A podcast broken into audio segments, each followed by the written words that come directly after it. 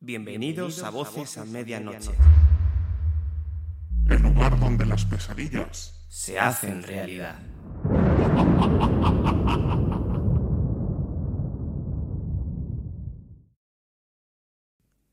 leyendas. Una noche de 1870. Escrito y narrado por Noelia Drohan.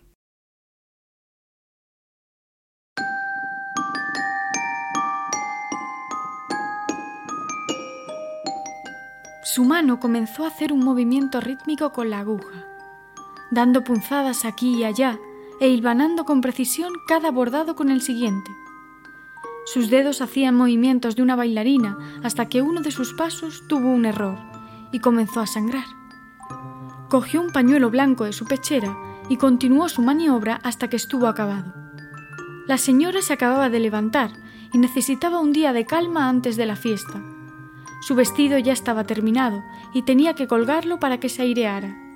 Ella le hizo una especie de reverencia y salió del salón mientras Ava, su señora, entraba para desayunar. Tenía pensado arreglárselas para ir a la fiesta esa noche, porque su madre se lo había negado. No había sido nunca amiga de los disfraces, aunque la fiesta era simplemente una reunión de amigos y bailes. Las historias de fantasmas que rondaban por la ciudad y sus extranjeros no le hacían ninguna gracia. Su joven hija debía protegerse de esa gente y pensar en su futuro, ser una señorita de verdad.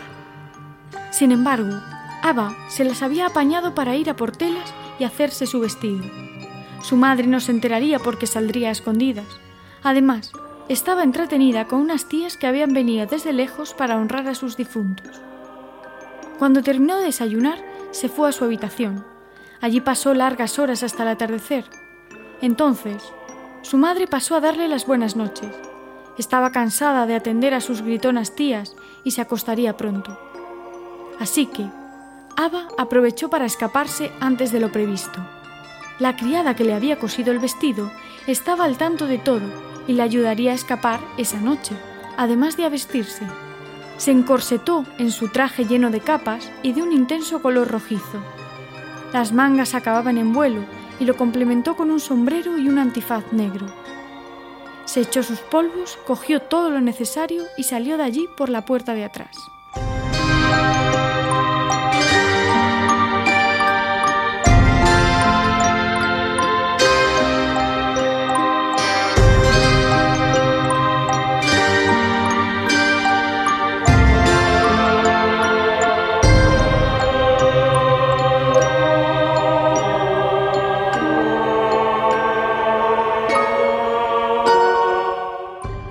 Noche de 1870 era bastante fría. Había llovido durante todo el día y el suelo estaba mojado, así que el bajo de su vestido se llenó de agua al salir al exterior. Tuvo que cogerlo con las dos manos y comenzar a caminar por los callejones oscuros. Se oían los bares llenos de hombres que ya gritaban y pedían más comida. A ella aún le quedaba un largo camino hasta llegar al palacete del señor Mason. Allí se celebraba una fiesta con disfraces y todos los jóvenes importantes del condado estarían presentes. Pero a ella lo que realmente le importaba era encontrar un hombre. Había cumplido 19 años y aún no tenía pretendiente alguno. La familia se impacientaba y ella quería complacer sus ansias de pasión con un hombre. Pero claro, encontrarlo no siempre era fácil. Además, a su madre no le valdría uno cualquiera, los de esa noche serían gente de la nobleza y ella había conseguido una invitación gracias a una buena amiga. Cuando caminaba sorteando los charcos y el barro que se acumulaba en sus zapatos, vio a lo alto unas grandes luces que encendían la gran construcción gótica de la familia Mason. A ella se le iluminó la sonrisa y comenzó a caminar más rápido. Sin embargo, antes de subir la colina, le entraron las dudas sobre su disfraz, su vestido rojo empapado de agua y sus tacones sucios. Miró la larga cuesta que debía subir y pasó un cochero que le salpicó de barro. Se sintió desolada y quiso darse la vuelta, pero una mujer agazapada en una esquina, que lo vio todo, la cogió del brazo y le propuso que entrara en su casa. Le dijo que la ayudaría. Ava no se sentía segura, pero aceptó con agrado la proposición de la buena mujer.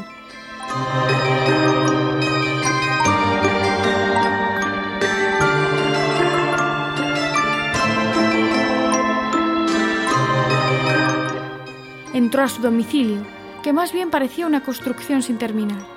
Se sentó en una de las sillas y esperó a que la mujer apareciera de nuevo. Lo hizo al instante, trayendo consigo unas tazas con algo caliente y una caja con un montón de objetos sin mucha conexión entre sí. Se sentó en la mesa, cruzó los brazos y la miró con una sonrisa picarona. Bien, ¿qué prefieres? La mujer sacó hilo, piel de manzana y un espejo. ¿Perdone? No le entiendo. A ver, muchacha, si estás aquí es porque necesitas ayuda.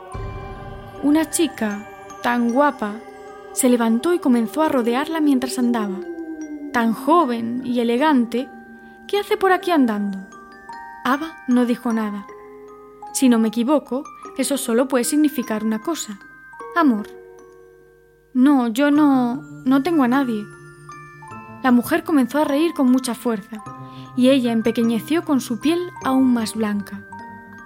Ya lo sé, jovencita, pero estoy segura de que vas a esa fiesta a buscar a tu futuro marido, ¿verdad? Puede. ¿Puede? bueno, seguro que podemos solucionarlo. Le comenzó a tocar el pelo y enredarse con sus uñas negras. Yo me dedico a esto, ¿sabes? Intento adivinar el nombre o la apariencia de tu futuro marido, para que no te sea difícil encontrarlo, pero tienes que poner un poco de tu parte. Acercó su cara a la suya. No te asustes, no voy a comerte, volvió a reír. Venga, empecemos. Ava dudó unos instantes, pero sus ganas de encontrar un marido eran más fuertes. Así que eligió el espejo. La mujer le contestó que era una buena elección y guardó el resto de elementos de nuevo en la caja. Despejó la mesa y le partió el espejo en dos. Ava pegó un grito y la mujer le dijo que no se asustara, que era el procedimiento normal. Le dio un trozo y ella se quedó con otro. Ahora tienes que rajarte la mano a la misma vez que yo, le dijo. Ya no podía dar marcha atrás, así que lo hicieron. Después debían mirar su reflejo frente al espejo. Ava tuvo miedo, porque no quería verse. Sin embargo, ella no fue la que apareció allí, sino un hombre. Vestía con un smoking muy elegante, su pelo era negro y recogido, tenía un ligero y pequeño bigote, además se intuía un bastón entre sus manos un hombre muy guapo y apuesto, que no tendría muchos más años que aquella joven.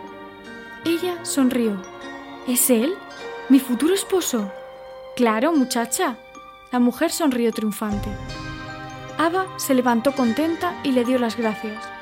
La mujer la agarró del brazo y le dijo que tendría que pagarle por el servicio. Pero ella no tenía dinero. Se había escapado de casa solo para ir a la fiesta y volver al cabo de unas horas. No tenía nada encima. No te preocupes, le dijo. Podrás pagarme de otra forma. Tendrás que matar al joven Mason esta noche. Ava palideció al momento. No contaba con nada de eso. Había sido un error entrar allí. Pero, ¿qué debía hacer? ¿Y si se negaba? Pero, pero... Si no puedes pagarme, no importa. Puedes quedarte sola para siempre.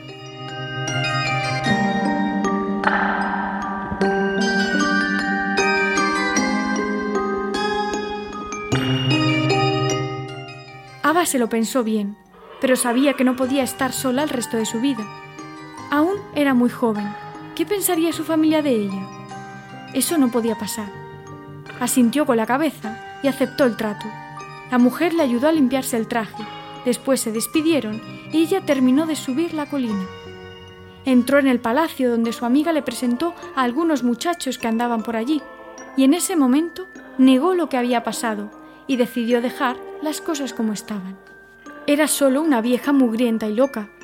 Sin embargo, aquel muchacho del espejo apareció a lo lejos y la observó. Ella se sonrojó. Mason pasó por su lado, así que ella aprovechó y sacó de su bolsillo el medio espejo cortado con su sangre. Le apuñaló allí mismo, pero nadie se dio cuenta hasta pasados unos minutos en los que él cayó en medio de la pista de baile. Al día siguiente se levantó con una sonrisa de la cama. Se fue a visitar a sus difuntos con su madre y sus tías. Iban paseando por el cementerio cuando una tumba le llamó la atención. Su estructura era distinta al resto. Parecía tener muchos más años. Se acercó un poco para verla mejor. La imagen del hombre que allí reposaba era la misma que la del espejo.